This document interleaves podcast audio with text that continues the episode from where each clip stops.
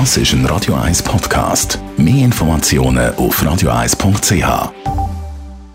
Der Wohntipp auf Radio 1 wird Ihnen präsentiert vom Hauseigentümerverband Schweiz.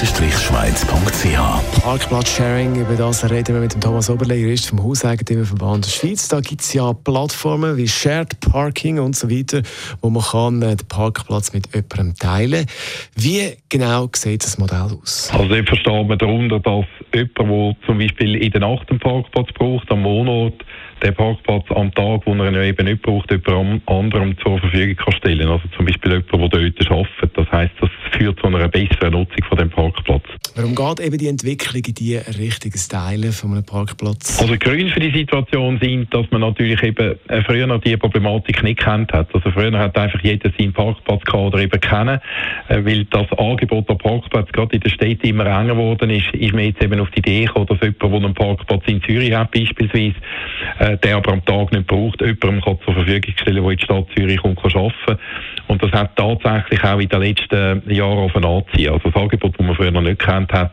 das kann man im Internet abrufen und kann entsprechend dort dann auch Inserat schalten, um jemanden zu finden, der an so eine Teilaktion interessiert ist. Wenn ich jetzt meinen Parkplatz möchte vermieten, also ich äh, miete den Parkplatz, möchte sozusagen nochmal jemand anderem vermieten, brauche ich da die Einwilligung vom Vermieter? Also ich brauche dann die Einwilligung, wenn es eine entgeltliche Teilung ist. Also wenn ich Geld für den Parkplatz verlange, was ja normalerweise der Fall wird sein, ähm, dann muss ich eine Einwilligung vom Vermieter haben.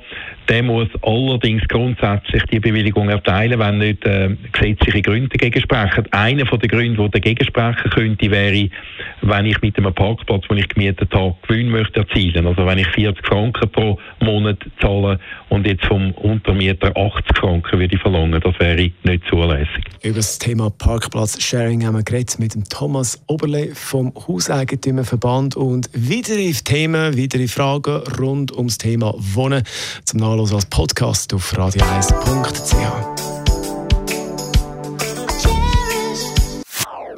Das ist ein Radio 1 Podcast. Mehr Informationen auf radio1.ch.